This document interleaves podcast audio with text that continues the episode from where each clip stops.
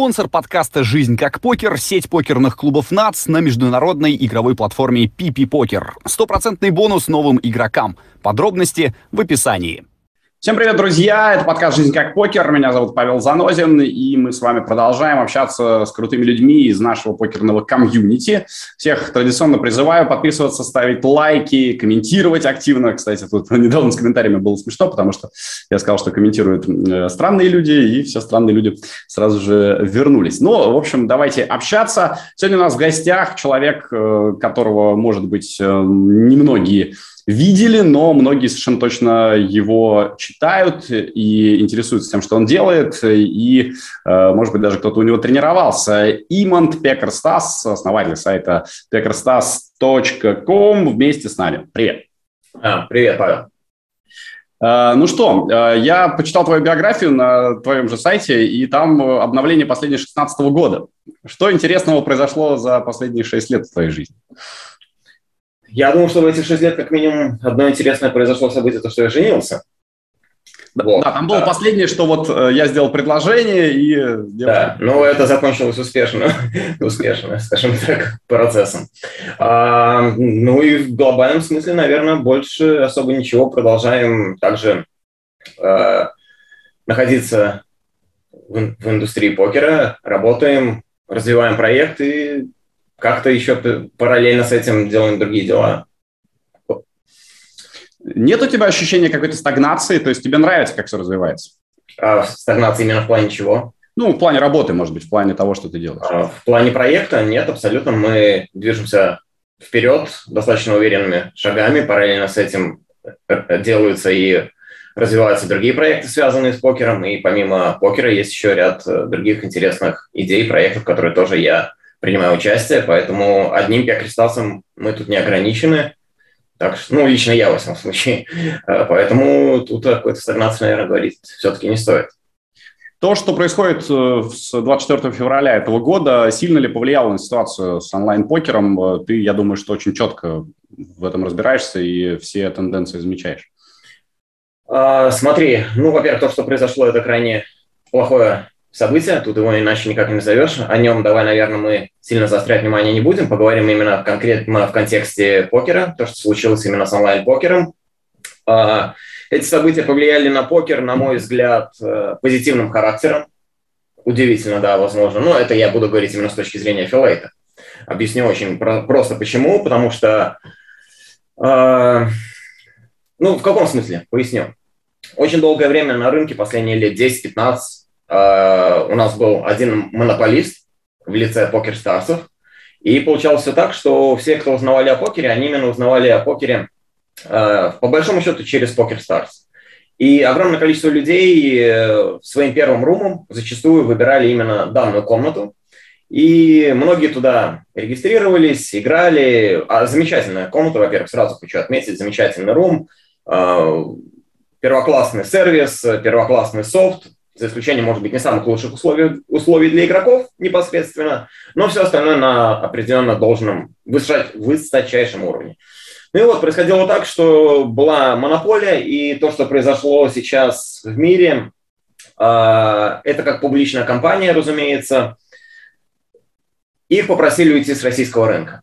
С рынка а, из России, если я не ошибаюсь, возможно, даже Беларуси, точно не уверен насчет Беларуси, но Россия точно. Это повлекло что для нашего СНГ рынка в плане покера, онлайн-покера, я имею в виду, мы будем говорить наверное, больше об СНГ э, покере, потому что я не могу говорить за глобальную ситуацию в целом. Я там не, мне неизвестно, что происходит, образно говоря, там в других европейских странах. Так вот, что произошло? Огромному количеству русских игроков пришлось э, искать себе новое место, где играть. И случилось так, что люди Э, огромное количество людей просто вынуждены были покинуть Poker Stars и начать для себя искать э, другие покерумы.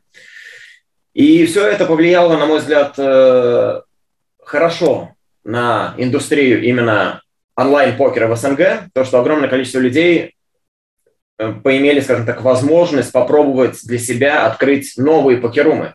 Потому что многие, которые приходили на Старзы, они там оставались на огромное, ну, на множество лет.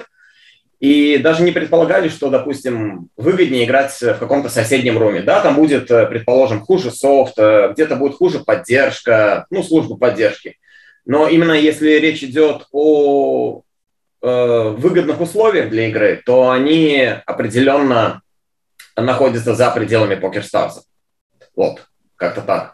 И, соответственно, ну, их это просто заставило покинуть э, привычные места, и они начали мигрировать в другие комнаты, и тем самым э, вот эта вот монополия на СНГ рынке на определенную комнату, она немножечко ушла в другую сторону, и в этом контексте это повлияло положительно, на мой взгляд. То, что люди узнали о том, что, о том, что есть еще что-то, игра за пределами э, PokerStars, скажем так. А, как ты думаешь, почему других не заставляют уходить? Э, потому что PokerStars настолько глобальная компания, что она на виду, а все остальные, в общем, где-то так на периферии. А, других это кого? Ну, другие румы и...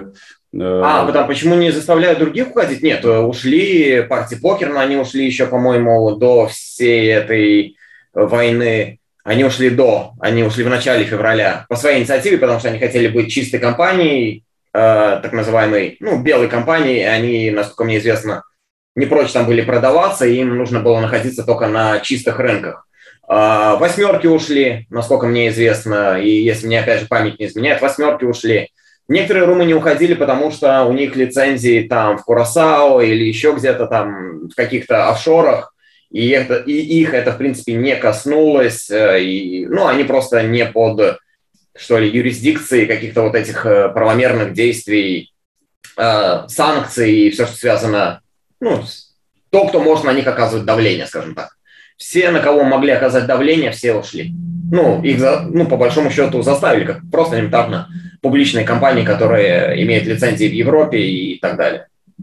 По твоим оценкам, насколько сильно это повлияло на трафик э, онлайн из СНГ? Насколько меньше людей стало играть? Не стало меньше играть. Ну, то есть, понятное дело, что это очень сильно затронуло украинцев. Э, людям пришлось покидать свои дома, уезжать, это все, безусловно, повлияло именно для украинцев. Если мы говорим про Россию с, ну, с 24 февраля, ничего не изменилось. Абсолютно. Ну, я, во всяком случае, опять же буду говорить в контексте нашего проекта. У нас даже, как я сказал, в контексте именно ситуации, связанной с этими покерстарсами, восьмерками, то, что оттуда ушли огромное количество людей, и они пошли искать себе новые ну, места для игры, и огромное количество людей пришло именно, вот, допустим, к нам э, в поисках э, новых мест для игры.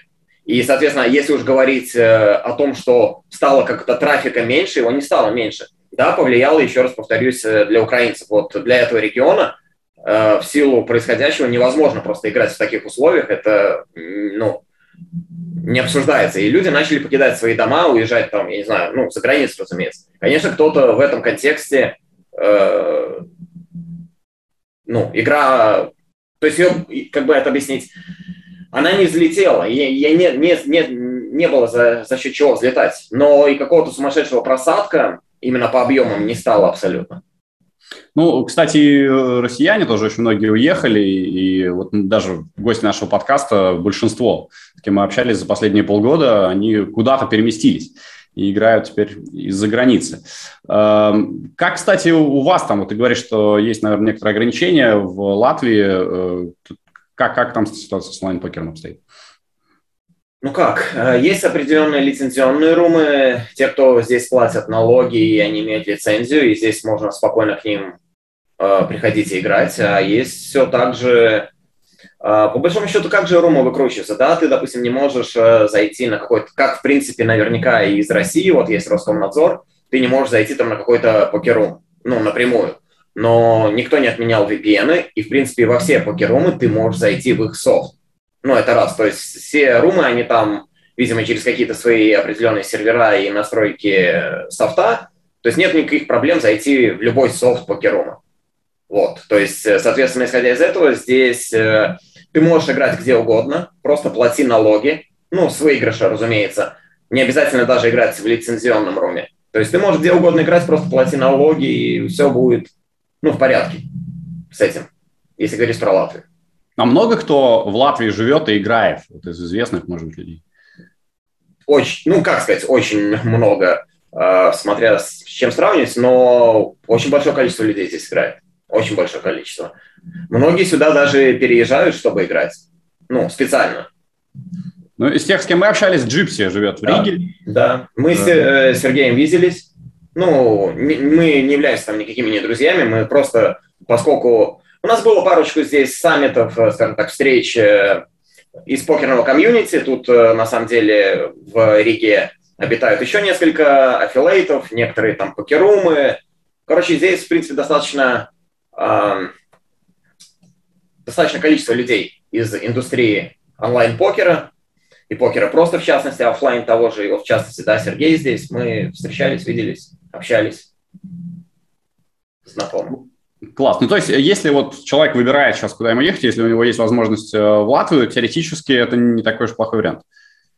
А, я не думаю, что это лучший вариант, потому что, повторюсь, здесь сейчас есть налоги на выигрыш. А, насколько мне известно, в Эстонии этих налогов на выигрыш нету, и многие ребята с гражданством, ну, той же Латвии, по-моему, а, берут резидентство, резидентство Эстонии, и там налога на выигрыш нет. У нас в Латвии такая, такая же была ситуация где-то еще лет пять назад, может, три. В районе трех-пяти лет назад э, у нас не было налога на выигрыш, и все было замечательно. Вот где-то три или пять лет назад ввели налог на выигрыш, и вот приходится платить. Есть другие страны, абсолютно я знаю достаточное количество э, российских покеристов, по-моему, даже и белорусских. Это, если мне память не изменяет, Сербия, э, где, опять же, нулевой налог на покерный выигрыш. Ну, разумеется, люди берут гражданство либо резидентство, в зависимости, что там нужно, и могут оставаться, я так понимаю, у себя в стране и просто туда, ну, короче, просто не платить. Mm-hmm. А, а у вас какой налог? А, у нас 23%. Там от, э, там от определенного уровня, по-моему, от 63 тысяч и выше, ну, прибыли, прибыли, то есть до 7 тысяч до 7 тысяч евро нулевой налог, от 7 тысяч, по-моему, до 63 тысяч 23%, и от 63 тысяч и выше там идет 27, по-моему, доходит до 35, если мне память не изменяет. Это в год мы говорим о выигрыше? А, да, да, годовая прибыль, которую ты выводишь. А как это можно проверить? То есть ты просто поступление на карточку получаешь и... Да, если ты туда...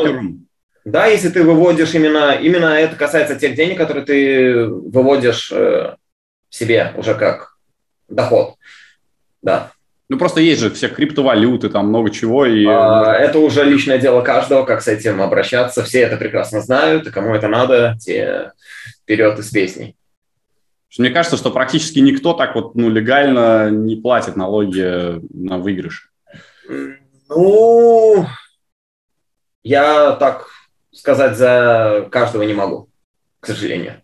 Ну, понятно, понятно. Просто, не, не знаю, может быть, это я представитель такой страны, в которой принято государству не очень сильно доверять. У вас, наверное, гораздо более законопослушные люди в массе своей. У нас просто такая ситуация сейчас в стране.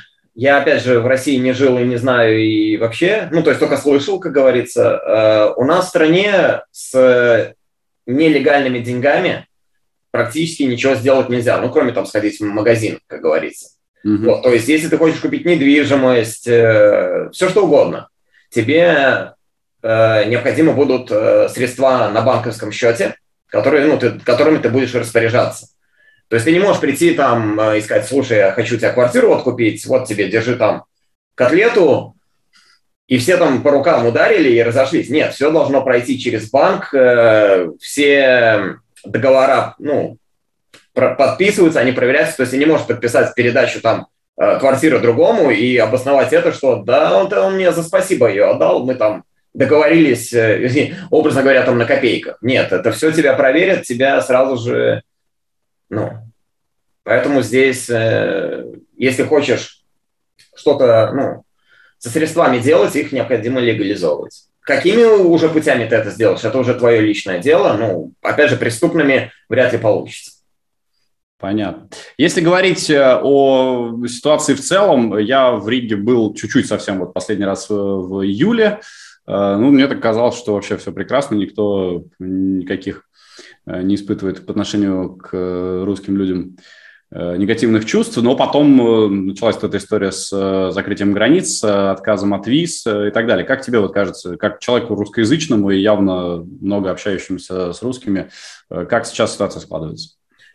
Ну, в стране, в Латвии в частности, к русскоязычным всегда относились хорошо. Здесь, я бы сказал, наверное, 80-90% людей понимают по-русски и говорят. Ну, в любом магазине, в любом месте с тобой ну, то есть нет никакой там негатива или еще что-то в таком духе, поэтому... Русофобии. Нет, все, а? русофобии. Нет русофобии. То, ну, я лично этого никогда не видел. То есть никогда, ни, ни на улицах, нигде, ни в чем. Возможно, да, есть какие-то там настроения у каких-то там политических э, партий или еще кого-нибудь, ну, националистических.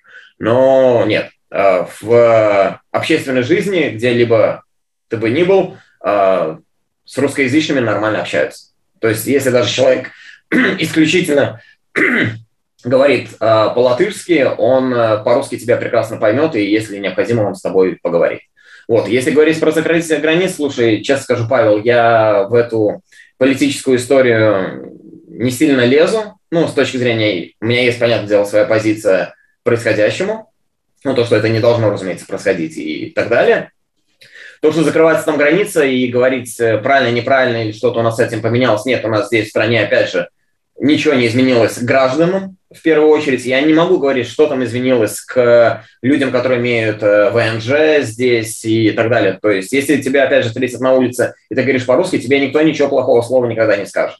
Как относятся уже к гражданам, которые граждане России с ВНЖ, выгоняют их, не выгоняют, э, ущемляют, не ущемляют, мне сложно судить, я просто не в этой истории. У меня есть личные друзья, которые с, российским паспортом живут здесь, ну, в плане там, допустим, э, женат или там вышли замуж. Э, они пока ни на что не жалуются, в плане не говорят, что, ой, там им, слушай, нас вот сейчас вот выгонят, вот уже прям... Нет, никто никого не выгоняет. Ну, вот так вот конкретно. Так что, если говорить про это, ну, хотя бы так, хотя бы так, конечно, потому что, ну, у меня очень многие друзья тоже уехали за последнее время, и я волнуюсь за них, честно говоря, потому что, э, конечно, не знаю, вообще это ужасно. Все, все время, каждый разговор хочется к этому свести, хотя понятно, что его не надо к этому сводить, и понятно, что мы вообще собрались поговорить о другом. Ладно, все, э, забили.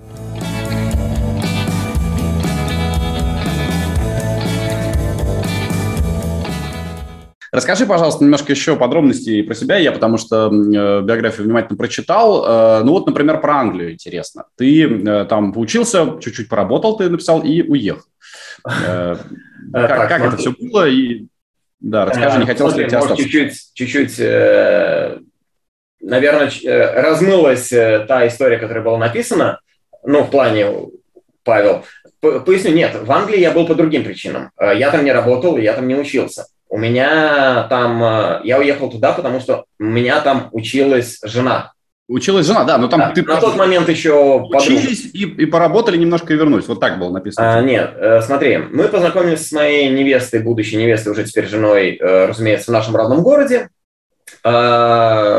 на новогодних каникулах. Она приехала на новогодние каникулы, мы увиделись в клубе, все завертелось, закрутилось. Она сказала, окей, я улетаю обратно, ну, типа, учиться мне надо, у нее там, по-моему, был первый курс даже, или второй, я уже не помню. Она говорит, я улетаю обратно учиться, я говорю, хорошо, ну, что там у нас дальше? Она говорит, ну, если хочешь, прилетай. Я прилетел к ней в гости на неделю, на две, мы потусили там, небольшой городишко Престон между Манчестером и Ливерпулем, студенческий абсолютно город, э, тысяч сорок, пятьдесят, мне там кажется, живет. Мы а, классно провели, провели время, у нас все хорошо сложилось, и я сказал, слушай, ну, если что, меня ничего не держит, моя работа меня не держит, ну, на моем месте, я говорю, если хочешь, мы можем продолжить жить вместе, я перееду и так далее. И она только это поддержала, и я переехал в Престон. Пока она училась в институте, я играл в покер, э, ну, разумеется, онлайн, э, как-то интегрировался к местным ребятам. Э, я просто долго и до сих пор огромное количество лет увлекался футболом и увлекаюсь, ну, играл сначала на детском дюш, прошел всю дюш, Вот, и я в Англии интегрировался к местным ребятам в футбольную команду. Это был вообще безумный опыт. То есть наш футбол, э, образно говоря, э, СНГшный, ну, СНГ, вот наши спортивные школы и то, что происходит в Англии на их полях, это вообще день и ночь. У них абсолютно другой подход к футболу. Я имею в виду не с точки зрения, что там играют классно. Нет, это просто им достаточно поставить две железные палки в поле, там на, эту желез, на эти две железные палки сделать перекладину.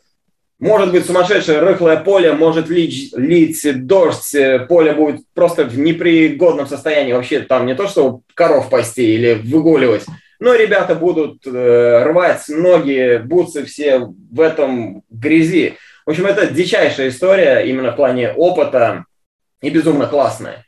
Все, все порубились, э, грязные, сумасшедшие, техники у людей никакой, понимания футбола никакого. Но они в безумном восторге, после этого матч заканчивается, они все дружно, всей командой, человек 15, вместе с тренером э, идут в паб э, опрокинуть по пивку, пообсуждать, что к чему. Никто домой не разъезжается, то есть это абсолютно такая культура небывалая. Ну, то есть огромное удовольствие получил от пребывания именно в Англии в этом плане, что э, поиграл с местными ребятами, очень классно.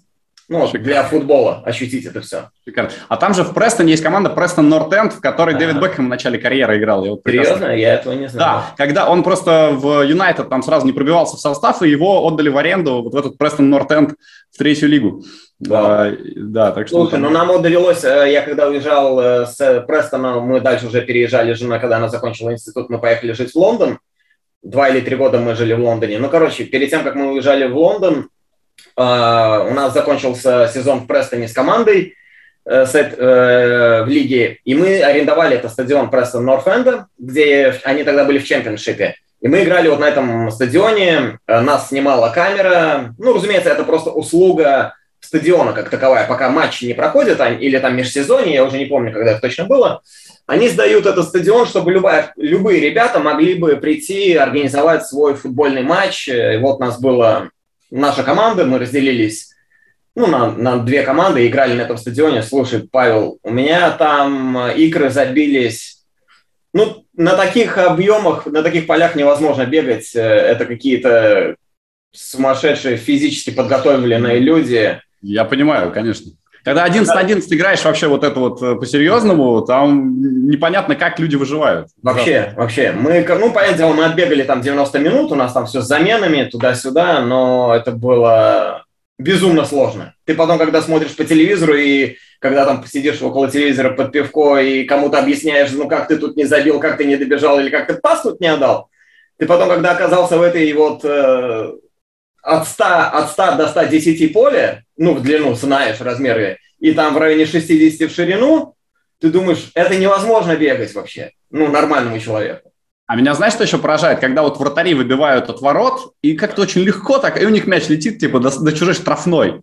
Вот, тут до центра поля, если ты бьешь уже, типа, да, yes, я... Это 80 метров надо ударить, это, то, это, это непросто, да. Да, вот, и, конечно, ну, большой футбол это действительно круто и сложно. Ну, а ходил ты там на что-нибудь? Э, в Лондоне наверняка же там и Англия, Арсенал. Да, тоже. конечно, ходил, но, знаешь, э, мне как-то живой футбол э, не очень сильно постоянно заходил почему-то, как-то то ли это зависит очень сильно от мест, э, то, ну, от места на, на матче, где ты, как ты смотришь, то ли еще чего. Но я во время нахождения на матче на живом стадионе, я не мог проникнуться именно игрой. То есть я ее не видел. То есть когда ты смотришь ее по телевизору, ты ее максимально понимаешь, что происходит, вникаешь в нее. То есть все понятно, видно всех игроков, видно все, что происходит.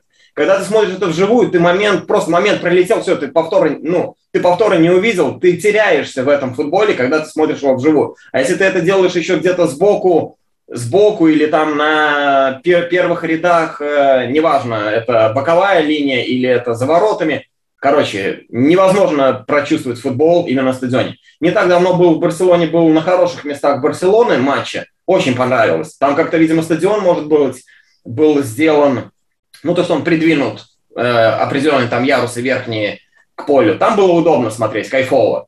Но до этого в Англии я на живых матчах не, кайфа, не кайфовал, скажу так. Ну, в Англии же вообще там э, очень особенные стадионы, но там крутая атмосфера. То есть там больше хочется смотреть по сторонам, и видеть, что происходит на трибунах. Я помню, я был как-то на матче очень странном Celtic Айк в Глазго, играли в отборе Лиги Чемпионов, а я просто там был по работе и пошел на этот матч. Пошел, были места только за воротами, типа третий ряд, э, низко очень, э, близко к полю, соответственно. И я просто на поле вообще не смотрел, я смотрел все время на трибуны, потому что люди, не останавливаясь, весь матч пели. Причем это были и дети пятилетние, и старики. Весь стадион пел все песни хором. Это просто фантастика. Я не помню, как они сыграли, потому что я не смотрел футбол, я смотрел на них. Это концерт был. Вот. Ну нет, конечно же, э, футбол это крутая штука. Ну, я просто там, там, не знаешь... завел разговор про футбол, а ты? Э, да, сейчас мы его, наверное, закончим. А, там, знаешь, все-таки в Англии есть определенные стадионы, которые стоят, если хочешь за атмосферой идти. Ну, понятное дело, это какой-нибудь там Ливерпуль. Ну, а, потому что я был, я вообще болельщик, если проговорить про английскую команду, это Арсенал. Это такие фаны все-таки, там это лондонский стадион, это очень огромное количество приезжих вечно, и там нету такой культуры, ну, на арсенальском стадионе. Я был на стадионе Манчестер, Сити, ну, поскольку я был, жил в Англии достаточно давно, значит, это было только когда все зарождалось у этих шейхов. То есть, соответственно, у них тоже не было этой своей какой-то там дичайшей фан-базы. В общем, э, чтобы попасть в вот эту атмосферу, которую ты рассказал, где все поют и какая-то вот есть антураж, это надо, наверное, какие-то правильные клубы еще выбрать. Конечно. А вообще надо правильный клуб выбрать и идти с ним по жизни. Не знаю, с чем ты выбрал Арсенал. А, ну, не знаю, это, мне кажется, почему-то история Аршавина. А, в этом смысле? Ну... Я это думаю оттуда, откуда-то тянется. Ну, потому что это был первый футболист, который куда-то вообще перешел с России и хотел за ним следить. Да, класс. А вот скажи мне тогда еще, если чуть назад открутить, у сборной Латвии была великая история на Евро-2004. Э, и интересно, вот как вообще в вашей стране тогда это воспринимали? Потому что ну, никогда никто никуда не выходил, а тут вышли, еще сыграли очень прилично же, там с немцами, по-моему, ничью. Э, было классно. Никак. Ну, откровенно говоря, я вот в футболе всю жизнь, э, здесь латвийскую сборную, вот только сейчас в последнее время почему-то в этой Лиге, конферен... Э, Лига конференции, по-моему, называется. Нет, начали... называется Лига наций. Лига наций, Лига наций да, да, да, да. А, вот. Ее тут начали более-менее жаловать, стадионы начали заполняться. Тогда это все... У нас, у нас, у нас крайне не развит этот футбол в стране. Крайне не развит. Он вообще, клубы вообще нафиг никому не сдались. Ну, это если будет какая-то вот лига конференции как раз-таки, да, когда клубы участвуют, эти вот третьего эшелона, вот там народ придет. Если играет какая-нибудь Рига Юрмала, это вообще никому не нужно. Ну, у нас беда. И тогда была беда с футболом. Сейчас... Поразительно. При том, что рождается очень много классных футболистов, люди там уезжали все время куда-нибудь играть, но был в конце концов Пахарь, был э, этот э, Верпаковский, э, был Калинько, ну, классные были ребята, и при этом футбол не популярен? Странно, почему? Он э, среди понимаешь, э, у нас куда, мне кажется, у нас однозначно куда более популярен хоккей, э, Рижская «Динамо». У нас дичайше популярен баскетбол сейчас, и, в принципе, наверное, тоже всегда был. Ну, Порзингис и так далее, там ребята играют и в России. То есть у нас как-то футбол вообще. Ну, нету, ин, нету инфраструктуры, у нас стадионы убиты, у нас на стадион просто стыдно зайти. На футбольный стадион у нас стыдно зайти это, это боль. Это не стадион, это боль. И ну, просто, просто не хочется. Поэтому народ туда не идет, потому что там катастрофа. Кстати, вот сейчас, да, по-моему, затеяли э, постройку ну, нормального национального стадиона ну, для сборной и так далее. То есть будет какой-то хороший стадион, э, новый. Все, что сейчас у нас в стране, это, я не знаю, ужа- ужасно. Мне кажется, у вас ФНЛ даже такого нет. Ну, ФНЛ много стадионов еще с чемпионата мира. Там вообще, представляешь, какой уровень иногда uh-huh. космический. Uh, да, слушай, интересно, видишь, вот как uh, те, кто думают, что где-то там в Западной Европе все классно и здорово, вот, пожалуйста. У нас сейчас очень здорово, у нас, к слову говоря, все очень здорово именно с детскими полями, с детскими академиями, детские академии, детские поля, вот это вот у нас действительно очень здорово. У нас большое количество академий, у нас огромное количество э, полей для развития футбола, но именно для большого футбола. Да, понятное дело, есть э, стадионы, где играют э, большие команды, но это такое. А, возвращаясь к разговору об Англии, почему ты не хотел там остаться? А, ну, почему не захотели там остаться? Ну, во-первых, э, не, то есть Престоне точно не вариант был остаться. Мы, понятное дело, поехали. То есть жена, когда отучилась, она захотела себя попробовать уже по профессии. У нее была ну, профессия PR, public relations, ну, связи с общественностью. И она поехала в Лондон, ну, попробовать себя там найти. Вот, как говорится, по направлению туда-сюда. А с работой у нее там не очень хорошо складывалось. А, удивительные вещи, то, что меня в крайне не устраивало, проживая в Лондоне, это сумасшедшие цены на жилье. То есть, образно говоря, мы платили в районе, ну, если переводить, буду на доллары переводить сразу же, мы платили в районе тысячи долларов за комнату. Не за квартиру, а за комнату. И комната это была в таком состоянии, что... Ну и вообще в целом вся квартира остальная. То есть ты живешь в своей комнате, у тебя в соседней комнате еще живут какие-нибудь там, вот с нами там жили, предположим, индусы, они менялись там на французов, сегодня там э, индуска, образно говоря, на кухне готовит карри, потом приходят французы, чистят рыбу, в общем, это полная финиш. Ну и, понятное дело, скажу, ну, а слушай, ты же там это, профессиональный токелист, что ты там не снимал квартиру? Ну окей, снимать квартиру это 2-3 тысячи и, э, в месяц, разумеется. Но на тот момент я таких денег не зарабатывал, чтобы себе позволить там 2-3 тысячи в месяц платить за квартиру, ну, понятное дело, это только за квартиру, а еще же жить на что-то надо. Это еще определенное количество денег в Лондоне, ну, на существование. Вот, и так далее. Так что, опять же, эти цены, я говорю, 2-3, это, допустим, порядок цен где-то в первом-втором, э, ну, в первой-второй зоне э, Лондона, и, опять же, это будет не какая-то хорошая квартира, это будет однушка. Это будет однушка, студия, что-то в таком контексте. Там 50 квадратов, дай бог. Вот. Ну, Лондон мы подробно обсуждали вот в последнем нашем выпуске с Сергеем Лебедевым, который там живет как раз уже несколько лет. И ну, сейчас ситуация нисколько не поменялась, сейчас все по-прежнему очень дорого. Ну а... и, да, я просто завершить разговор, почему мы там не остались, э, понимаю просто Э, историю порядок цен в Латвии, нахождение здесь друзей, э, всей семьи, отсутствие каких-то особо сильных перспектив у жены по работе там. Ну, то есть, если бы у нас был бы какой-то там для нее перспектива в плане работы, хорошая позиция, э, карьерный рост, то, понятное дело, мы там бы оставались бы и вместе бы росли. Я бы рос бы ну, в покерном направлении, она бы росла бы в карьерном направлении, мы бы там оставались. Поскольку это как-то за два года у нее не сложилось, мне приходилось, в принципе, э, в большей степени все содержать ну, самостоятельно, я понимал, что мне комфортнее было бы работать элементарно там, ну, жить и работать было бы в Риге, где есть друзья, развлечения, э, за те же там, образно говоря, деньги мы бы снимали великолепную квартиру, и все в этом вот контексте, то есть как-то так.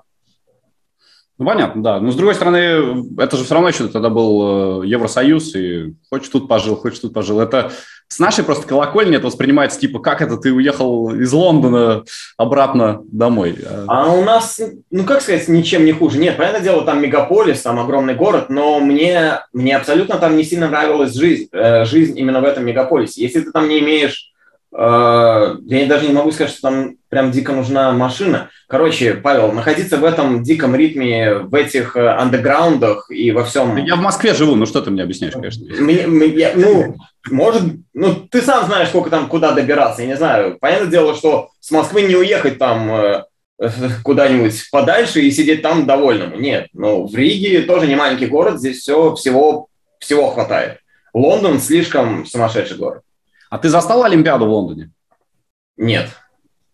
12 год ты уже уехал?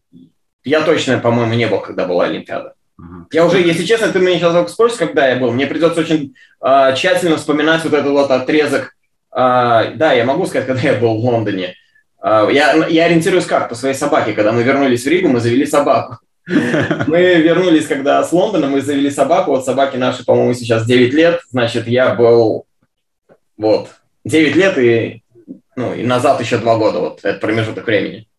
Ну, значит, должен был 12-й застать. Я просто впервые в жизни был в Лондоне как раз в 12 году на Олимпиаде. Может, забыл, да. Это была моя первая Олимпиада, и там было удивительно, ну, круто. Но я понял, что, э, конечно же, когда ты приезжаешь на Олимпиаду работать или как болельщик, или как спортсмен, это одно дело. А для жителей города это полный трэш. И... Вот. Это ключевое, Павел. Э, когда я приехал в Лондон, я сходил первый раз. Я ходил с открытым ртом потому что это просто очень красиво. в центр города, ну, все это центр, там, там много центров, на самом деле, ну, в плане парки, безумно все красиво. Но когда ты начинаешь жить и в определенных условиях, в определенной этой всей системе, вообще никак. Вообще не мое.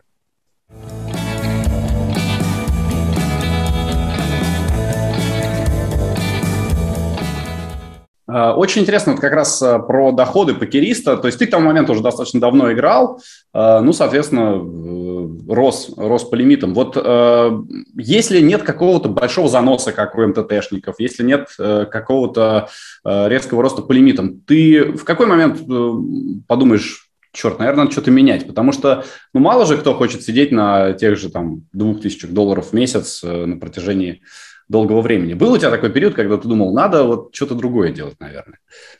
Нет, у меня такого периода не было. Э, я все время, э, все, что я играл, ну, максимальный мой лимит, который я играл, это 200 NL, э, в перемешку частично с 400, то есть это такие вылез, вылазки были. Вполне на этом лимите 200 NL можно зарабатывать неплохие деньги, ну, то есть это в районе там 5, 6, 7.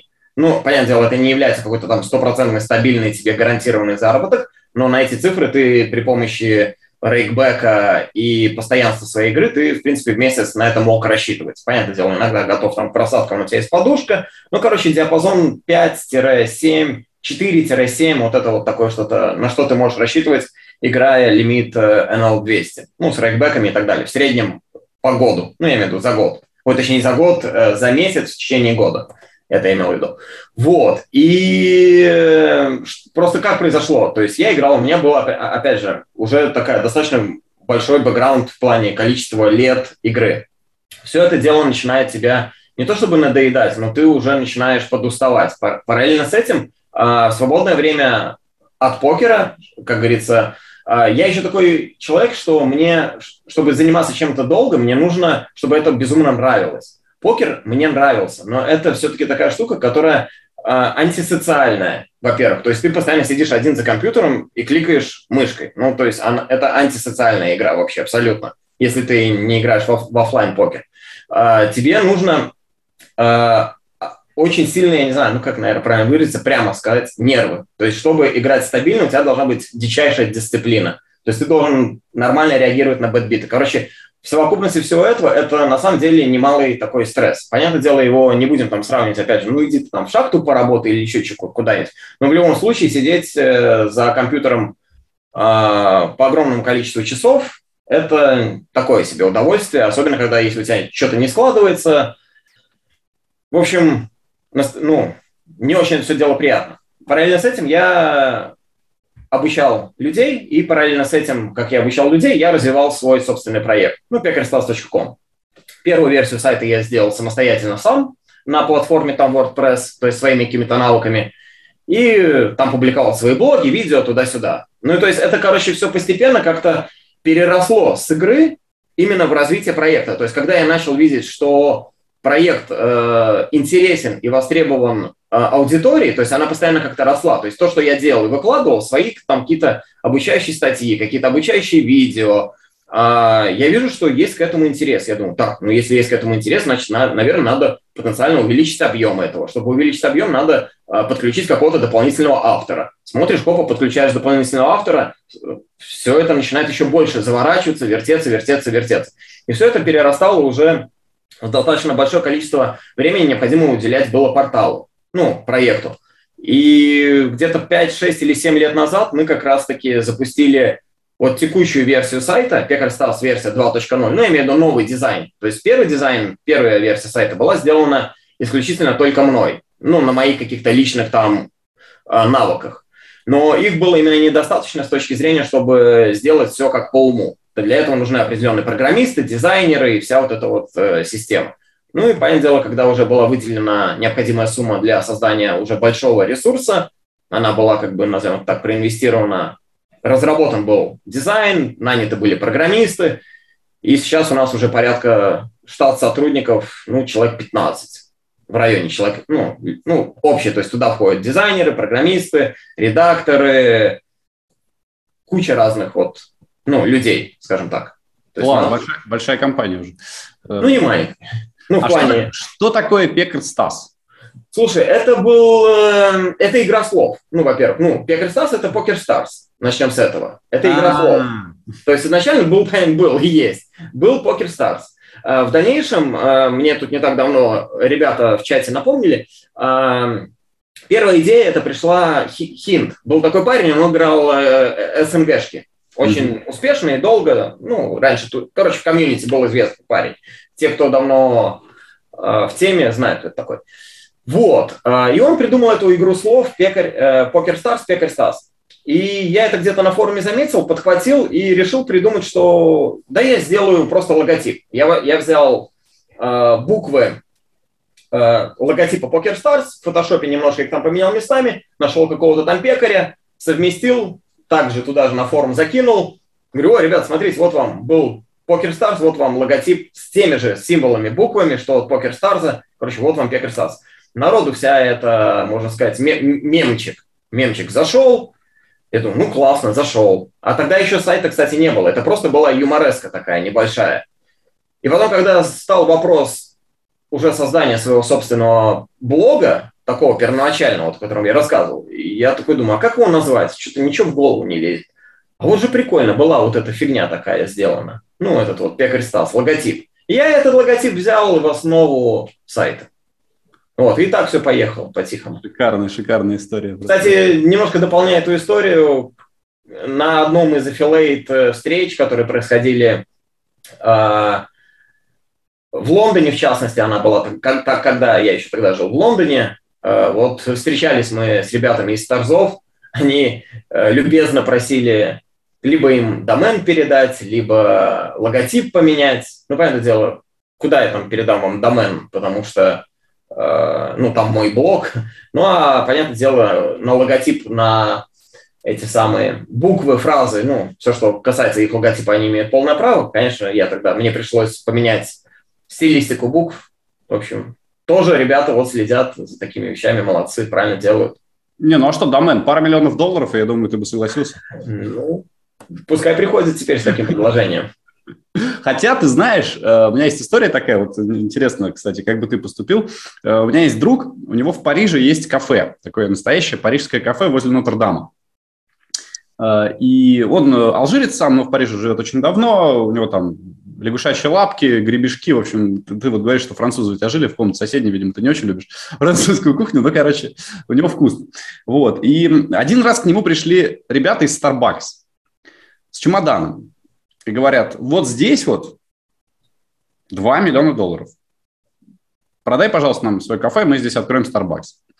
Он развернул чувака и выпинул его из кафе ногой. Вот. Я к тому, что если бы тебе предложили 2, 2 миллиона долларов за Пекарстас, ты бы что сделал?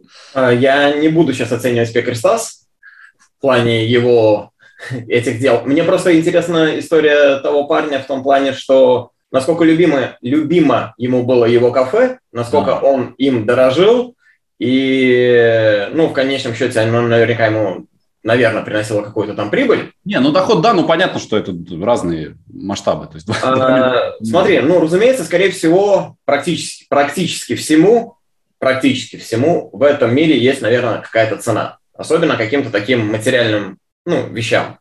Вот. И то, что он поступил и как он сделал, ну, допустим, твой друг, э, и, ну, этот вот алжирец, э, видимо, он в своем кафе души не чаял, и это было его дело жизни, ему не нужны никакие эти лишние там финансы, он просто хотел заниматься любимым делом, и поступил, ну, он счастлив, когда, понимаешь, когда ты в своем находишься месте, в своем деле, ты, безу, ну, ты, ты, ты этому безумно рад. То есть ты просыпаешься каждое утро не просто так, а ты идешь в свое любимое кафе. У тебя там есть любимые твои клиенты. Ты занимаешься любимым делом, ты от этого получаешь кайф. Ну какой ты кайф? Вот проснулся, проснулся бы этот алжирец на следующее утро, и у него там лежит чемодан с этими двумя лямами, с этими бумажками. И он понимает, что в кафе я уже больше не пойду. А что с этими деньгами делать? Потратить их куда-то. Ну, блин. Понимаешь, у него, у него была гармония в жизни. У него были и деньги, которые приносят ему кафе, и любимое дело. Вот, понятное дело, если бы, может, ему там дали бы 2 миллиарда, он бы тогда переступил бы через свои принципы, и, ну, я это так утрирую. То есть он в какой-то момент бы мог бы переступить через свои принципы и там сказать, окей, ладно, я тогда открою на эти же деньги кафе в другом месте, я буду заниматься своим любимым делом, но тогда уже в другом месте. Но... Ну, а вот у тебя как? У тебя это настолько же любимое дело, которое вдохновляет тебя просто? Безум, безумно, Павел. Э, чтобы ты понимал, с момента запуска нашего проекта 7 лет назад, Пекарь Стаса, э, не было ни одного месяца, ни одного месяца. Вот у нас есть э, команда разработчиков, дизайнеры, программисты, ну и в частности все это курирую я. Ну, в плане, то есть я э, разрабатываю все разделы на сайте, разрабатываю новые функционалы, то есть все, что происходит на сайте, его внешний вид, это моя, скажем так, идея, воплощенная при помощи дизайнера. Вот, и, соответственно, на протяжении 7 лет не было ни одного месяца, когда э, на сайте э, было бы какое-то, скажем так, как правильно говорится, не то чтобы затишье, а когда, короче, на протяжении 7 лет каждый месяц были какие-то новые разработки, доработки и улучшения по сайту. То есть либо с какой-то там э, с точки зрения программирования, когда нужно было бы что-то доработать, пофиксить, исправить, либо были э, внедрены новые ну, функции, фишечки, визуальные дополнения, разделы и бла-бла-бла. То есть 7 лет мы нон-стоп работаем. То есть ты приходишь, и ты скажи, ну, мог бы ли какой-то там любой другой человек, тот же алжирец, а, я имею в виду, делать что-либо на своей работе, ну, там, на протяжении 7 лет, если бы он не получал бы от этого удовольствия. Нет, ты не будешь ходить на работу э, и делать там что-то, ну, во благо, если бы ты от этого не получал какое-то ну, настоящее удовольствие. Вот, и, соответственно, ну, и у меня вот как-то так, да.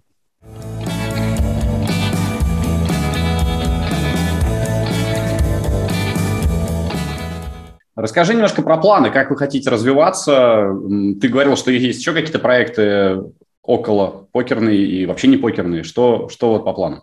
А, если говорить э, о около покерных, я их не буду называть, ну, потому что я работаю там с, ну, с разными людьми, с разными людьми. И эти проекты просто под моим, скажем так, эм, участием. Где-то там долевым участием, где-то определенным участием. То есть суть в том, что я не уверен, что эти люди хотели бы, чтобы кто-то там знал, что я в этом принимаю участие. Вот, назовем это так. То есть, ну, какие-то просто личные интересы. Вот, соответственно, просто определенным людям помогаю в развитии определенных проектов. А, именно по дизайну, по каким-то еще дополнительным вещам, там, элементарно там консультация. Вот, есть э, также э, этот проект я скрывать не буду, разумеется, в плане, я имею в виду, когда он запустится, я его, может быть, даже где-то в своих э, каналах там. У нас просто в будущем, относительно ближайшем будущем, на Пекарстасе будет интеграция э, блогинга для всех пользователей, и там я смогу чуть больше рассказывать уже про свои, ну, какие-то личную жизнь, какие-то свои дела. То есть сейчас нету такой вот у меня там площадки. То есть я могу, конечно, писать в новостную ленту Пекарь Стаса, ну, свой какой-то личный блогинг. Это вообще без проблем можно делать. Но мне почему-то кажется, это немножко не вписывается в концепт, в концепт сайта. Пускай там лучше будут исключительно э, полезные, интересные статьи о стратегиях покера и все, что с этим связано. Ну, новости покера. Так вот, когда будет интегрирован у нас блогинг, я смогу чуть больше с нашим комьюнити ребят, э, людьми им рассказывать о своих проектах. Один проект, могу сказать так, на котором мы работаем, это э, путешествие именно определенного такого э, концептуальное путешествие определенного характера э, по всему миру, образно говоря, вот ты, Павел, если захочешь поехать в Барселону, и, допустим, ты там любишь, предположим, какой-то, не, не Барселону, в Испанию, допустим, любишь там клуб либо Реал Мадрид, или Барселона, неважно, ты хочешь поехать туда, зачастую, чтобы туда поехать, многие люди испытывают проблемы с э, получением билеты на футбольный матч да, то есть это нужно пойти на какие-то очень сложные ticket-порталы, у перекупов что-то купить. Зачастую барселонская вся квота сначала отдается э, этим домашним своим там, ну, кто давно зарегистрирован, у кого сезон карты, короче, достать билеты зачастую не все так просто. Но мы будем организовывать, это, это не только спорта касается, это будет касаться абсолютно разного направления э, событий, то есть у тебя будет не только футбольный матч, у тебя будет еще встреча с легендой футбольной, с которой ты можешь провести, э, допустим, 5-5 сайт э, матч. Э, ну, поиграть с футбольной легендой, там, допустим, образно говоря, там, Луиш Фигу или там, кто, ну, кто-то такого серьезного масштаба. Не обязательно это будет Луиш, я просто вкратце. То есть твоя поездка в Барселону будет не просто посещение футбольного матча, а целое мероприятие с хорошим ужином, с хорошим посещением матча, с хорошим событием до игры, у людей есть определенные контакты, связи в этом направлении, это все будет заворачиваться в крутые пакеты и отдаваться людям в легкое потребление, а не так, что, боже мой, где мне достать этот матч, билет, кто меня там вообще это, ну, знаешь, такие все. Слушай, ну это довольно дорогая штука для избранных, я так понимаю, людей, потому что, а, мне кажется, мало кто себе может это позволить. Э, все будет зависеть от пакета. Пакеты будут, э, как говорится, и попроще, и, по, и посложнее. Классно. Ну, интересно. Ты сам, я так понимаю, тоже путешествовать любишь? Я люблю очень путешествовать, но я боюсь летать. Я пере, постоянно себя перебарываю в этом плане, что столько всего, ну, я уже много стран достаточно посетил относительно столиц различных. Безумно все интересно, когда ты там. Но вот эта аэрофобия, она не позволяет мне наслаждаться полноценно и, может быть, даже в какой-то степени чуть ли... Ну, короче, полноценно и часто всем этим делом. Мне нужно к этому подойти так, ну все, давай, понеслась, полетели. Вот, а поэтому ты пытался как-то бороться с этим? Слушай, у меня нет такого, что у меня паника. У меня нету паники, у меня, меня не трясет в самолете. Я просто дичайше некомфортно себя чувствую несколько дней до полета и перед посадкой, и меня это просто бесит, мне это доставляет дискомфорт, но осознавая то, что все в любом случае будет хорошо, ты будешь там, и ты там потом отдохнешь и получишь удовольствие, куда бы ты там ни полетел, это все, понятное дело, переходит. То есть, если сравнивать, если бы я получал бы такие же ощущения от полета, как э, при езде в автомобиле, я бы путешествовал бы гораздо больше. Жалко, что я так вот пока не, ну, не могу с этим совладать. Ну, раз уж ты болеешь за Арсенал, то ты помнишь Денниса Беркомпа, я думаю. И он из-за своей аэрофобии даже не ездил на выездные матчи Лиги Чемпионов, потому что... Да? Да, Знаешь, да. нет, я вот как сказал, Арсенал болею, и, конечно, я историю его относительно знаю, и Беркомпа, и всех этих э, ребят э, того времени золотого Арсенала, когда они не проиграли ни одного матча.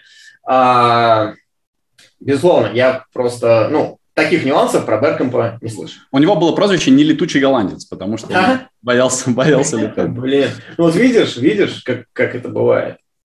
Не, ну понятно, просто вот у меня, например, жена тоже достаточно сильно боится летать, но я стараюсь работать с тем, чтобы ей было комфортнее, было легче. Мне кажется, что ну, это такая наверняка психологическая проблема, которую как-то можно решать. Да, я ее так примерно и погасил в себе. Не на сто процентов, разумеется, как ты понимаешь, но я ее вот осознанным путем, что, слушай, это не больше, чем автобус, просто с крыльями. Да. Так и есть. На высоте 10 тысяч километров и на скорости 1000 километров. Ну и что, какая разница? Все Ничего равно страшного. Процент, процент, как мы знаем, э, да. с учетом того, что мы разбираемся в покере, да. да, вероятность работает. Очень маленькая. Да. Что-то произойдет. Э, Маленькая-маленькая, но когда там квадом накрывают твой какой-нибудь квад, ну, я имею в виду... Каре?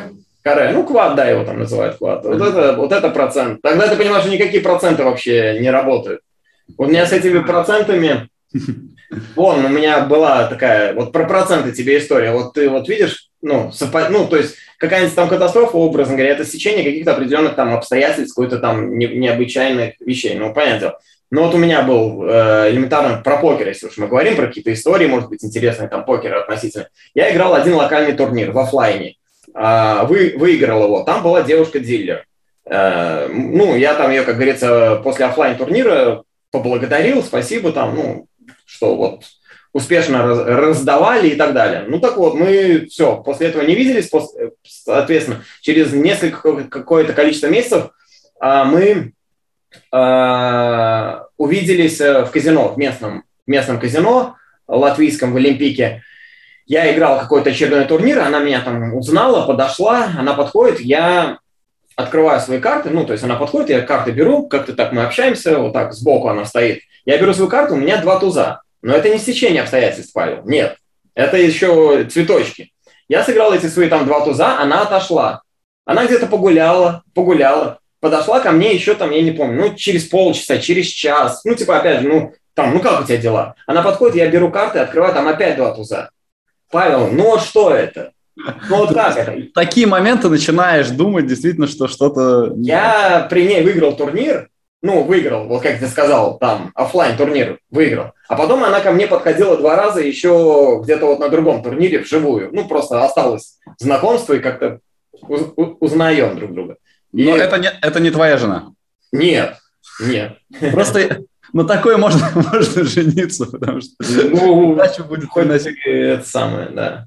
То есть вот такие нюансы, ты такой думаешь, ну, здрасте. Не может такого быть. Ну, такое бывает. Ну, да. Тоже вот э, еще такой короткий случай. Приезжал ко мне как-то один ученик э, с России э, в Латвию, в Ригу. Ну, индивидуально там позаниматься. Достаточно взрослый мужчина был, я не помню, как его, к сожалению, зовут. А, пошли мы в последний вечер поиграть. Он, по-моему, на две или на три там ночи приезжал. В последний вечер мы пошли поиграть вживую, опять же, в Олимпик. У нас единственное, в принципе, казино, где можно было поиграть. Зарегистрировались какой-то там не супер дорогой турнир было человек 30-40. А, я не играю вообще турниры, я кэш-игрок. Я знаю, разумеется, как играются турниры, я с этого начинал подниматься во фриролл. Что ты думаешь, мы с этим мужчиной, ему там было лет 60, он тоже там не супер МТТшник. Мы заняли первое и второе место, остались в Кадзапе. Он потом говорит, я это жене расскажу, она не поверит. Я сижу сам, думаю, ёпа мать, как это вышло? Ну, то есть мы выиграли, мы пришли, в тур... я в турниры эти хожу вот так вот. Ну, он, ну, мы остались в Казапе, мы даже не играли там, вот, просто, ты понимаешь, какие стечения обстоятельств? Э, ну, ему эмоций было, ну, огромное. Ну, то есть он такой, он почему-то еще отдал много внимания тому, что как будто вот то, что мы с ним позанимались, это дало какой-то результат. А, да, и сразу же. А я понимаю, что ничего это не дало. Это просто дурацкое стечение обстоятельств, ну, которое очень классное, что так случилось. Я думаю, нифига себе. Вот такие вот микромоменты, ты на них смотришь и думаешь, капец. Но если посчитать вероятность всего этого, в целом она была бы все равно, э, я думаю, несколько ну, выше, значит, чем падение самолета. Ну, безусловно, безусловно, это даже... А ты играешь по-прежнему сейчас в покер? А, сейчас уже нет, я уже порядка двух лет не играю. Ну, Вообще то есть я... Нигде, никак?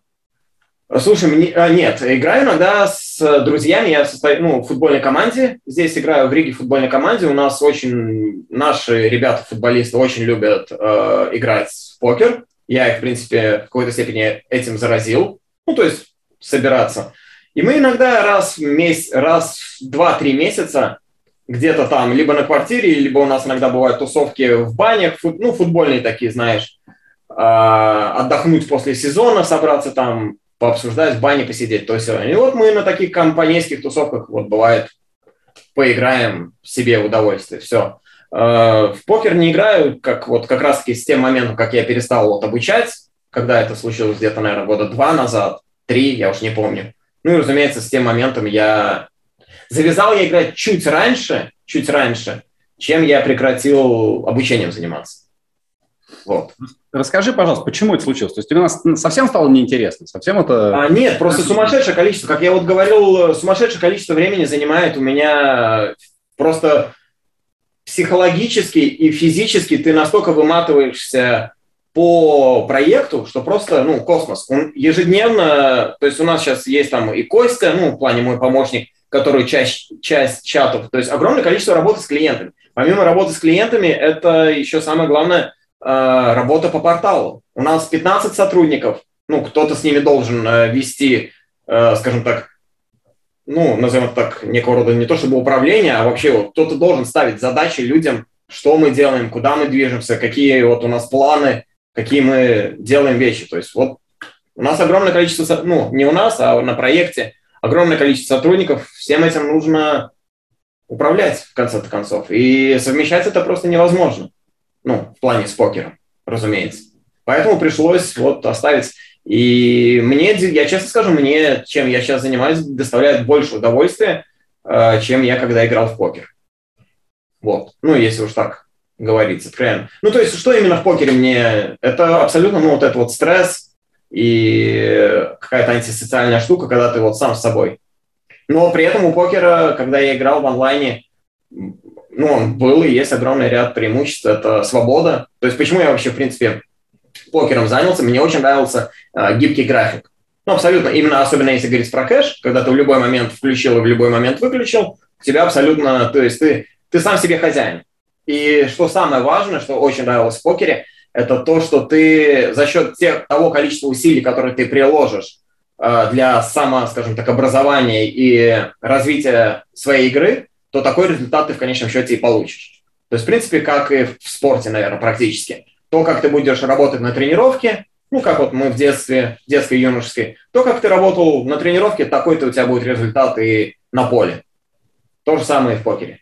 Ну, не все же так просто. Не все, кто хорошо работают на тренировках, э, потом что-то добиваются. А, ну, вот э, в покере, в покере тоже я всегда проводил параллель, и на тренировках в футболе это тоже. Есть два варианта. Это либо дисциплина, либо талант. И почему-то мне так кажется, что в покере добиваются больших э, высот люди, которые имеют дисциплину. Те, те люди, которые строго понимают, что нужно делать, как нужно делать, ну, в плане, где обучаться, как обучаться, как контролировать свой банкролл менеджмент. Эти люди добьются гораздо большего, не то чтобы вершин, в большей степени такого количества людей ну, добьются каких-то хороших результатов. На футболе, когда я играл, у нас был, ты вот, Павел, я не знаю, с чем тебя сравнить, а, в моем ну, возрастной группе был такой игрок, это просто был космос. Я, грубо говоря, 86 -го года, 86-го, этот парень был 85, точнее, я 86 -го года, я играл за 85-й. Там был парень 85 -го года. Его приглашали в 83-й, 82-й. По, то есть, когда, понимаешь, когда тебе 15 лет, а тебя зовут играть с 18-летними, ты чего-то стоишь. Ну, потому что в детском, в детском юношеском этом возрасте... Конечно, конечно. Многие, многие суперзвезды даже в этом возрасте уже выходят за профессиональный клуб. Вот. Парень был дичайшего таланта. Это я все к чему рассказываю. Ну, сумасшедшего. Вот серьезно, Павел. И он просто спился. У него не было дисциплины. Он снаркоманился, он спился. Его в сборную вызывали, его закрывали на базах, ну, клубов. На базах клубов закрывали. Ему все давали. Он просто спился и снаркоманился. Он выносил э, телевизор из собственной хаты. Ну, и Обидно. я его лично знаю. Это был Обидно. дичайший талант. Он один, он один там всю команду делал. Ну, это надо было видеть. Не знаю, ну. Вот когда смотришь, я это так немножко, как бы, может быть, сейчас... Э, когда смотришь какие-то ролики детских, там, Месси таланты, ну, когда они там бегали, там, или, я не знаю, я Роналда, если честно, много роликов не видел, э, юношеского возраста, почему-то как-то они не попадались. Но когда ты смотрел там какие-нибудь Месси там в 14, 12, 13 лет, он просто один шустренький, поп-поп-поп, там всех. Вот он, я такого, я с таким вот играл, и он, блин, он нигде. Это я все перевожу на спорт и на покер. Почему-то мне кажется, что люди с дисциплиной и пониманием правильного подхода к делу дойдут дальше в большинстве своем, чем какие-то таланты. Потому что талант, если ты не будешь его развивать и его контролировать, ну,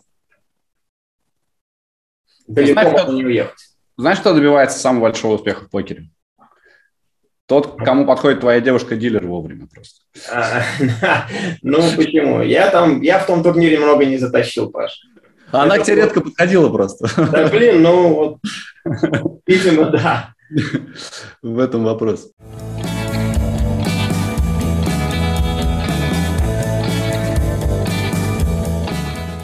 Ну хорошо. Э, в общем, э, просто ты про все планы рассказал, но не сказал про сайт сам. Э, что в нем? Может быть, ты видишь какой-то вектор развития, может быть, у вас какое-то мощное обновление там будет относительно в ближайшем будущем.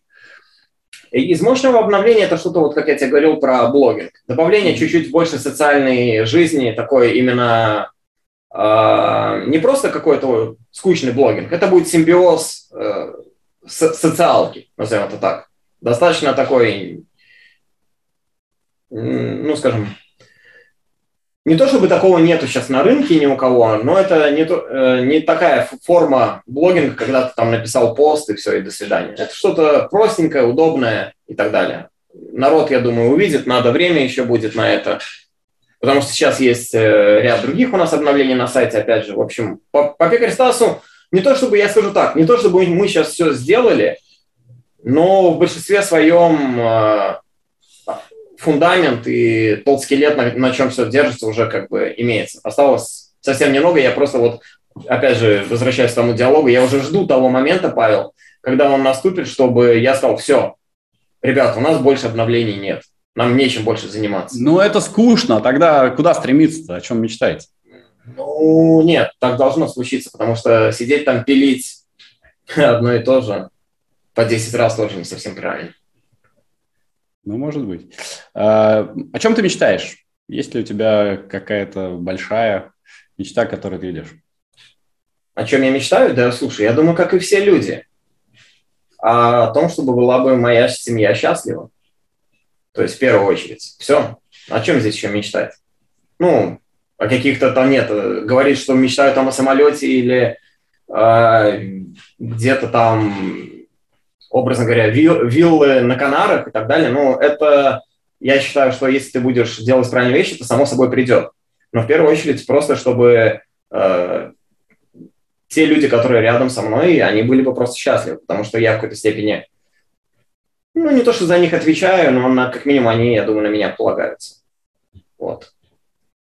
Отличный ответ. Я бы ответил примерно так же. Поэтому Спасибо. жму руку.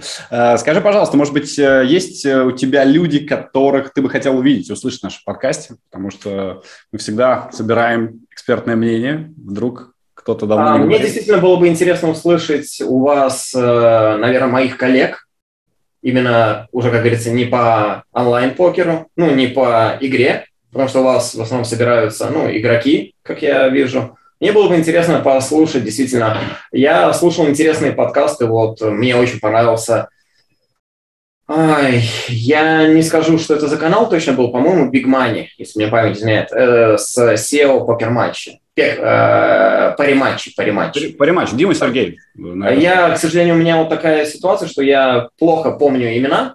Я могу посмотреть картинку, э, запомнить контекст, но имя там или канал мне не столь важно, я там на кого подписан, все равно вылетит. Короче, да, интересно было послушать вот Э, мнение людей, вот не владельца, а SEO, э, крупной париматч компании, как они работают, над чем они работают, как у них обстоят дела. Вот, вот, вот этот вот опыт замечательно слышать лично вот мне. Ну, и, соответственно, если ты спрашиваешь меня, кого бы я хотел бы увидеть у вас, я бы сказал... Ну, ты у нас вообще первый как раз представитель э, не совсем игрового комьюнити, а скорее вот э, такого, который объединяет людей, который э, дает что-то новое.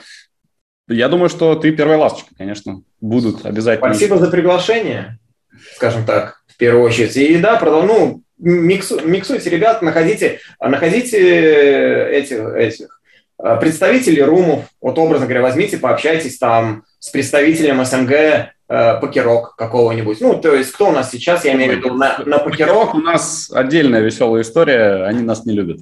Потому... Ну, может быть, там, я не знаю, так, где вы там, какие у вас личные связи, я имею в виду, что просто интересно было бы вести общение, да, слушать не только игроков, а и людей из э, из индустрии, с кем игрокам приходится часто взаимодействовать. Игрокам часто приходится взаимодействовать с аффилейтами, с порталами и с покер-комнатами. Вот я думаю, игроки были бы тоже, наверное, на мой взгляд, заинтересованы в такого рода контенте. Вот. Отлично. Будем надеяться, что и твое интервью кому-то поможет, э, кому-то что-то откроет, кому-то что-то расскажет. Мне кажется, вот это первая часть, которая у нас с тобой была по поводу того, что уход Stars э, – это скорее плюс. Хотя, ну, не знаю, для меня лично минус, конечно. А минус, безусловно, то, что людей лишили великолепного рума. То, что лишили людей великолепного Да, но это, э, это продвигает конкуренцию продвигает конкуренцию, я с тобой согласен в этом смысле. Посмотрим, э, может быть, когда-нибудь все еще вернется и все будет. А, по-любому вернется, поверь. Ну, сто процентов вернется. Нужно время. Все, все возвращается. И это не исключение, это маленькая часть, которая тоже пройдет. Верим в это. Спасибо тебе огромное. Очень приятно было с тобой поболтать. И удачи, развития всех проектов. Э, ну и счастья тебе и твоей Спасибо, Павел. Спасибо за интересное интервью. И всего хорошего вам, вашему проекту «Жизнь как покер» тоже. Вы, кстати, молодцы, делаете классное интервью. Спасибо, стараемся. Друзья, если вы тоже так считаете, подписывайтесь на канал, ставьте лайки и до скорой встречи через неделю. Пока-пока.